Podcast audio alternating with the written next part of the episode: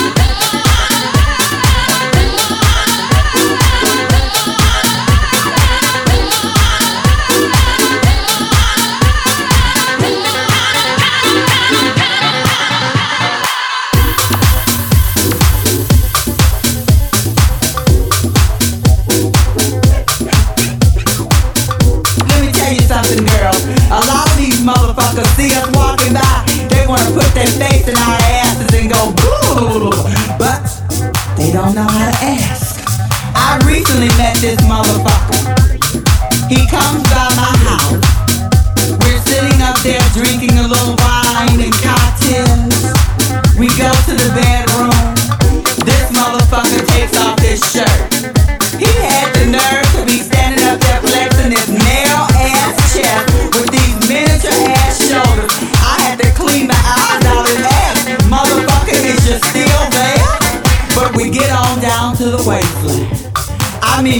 waistlines, cause it looked like he had two.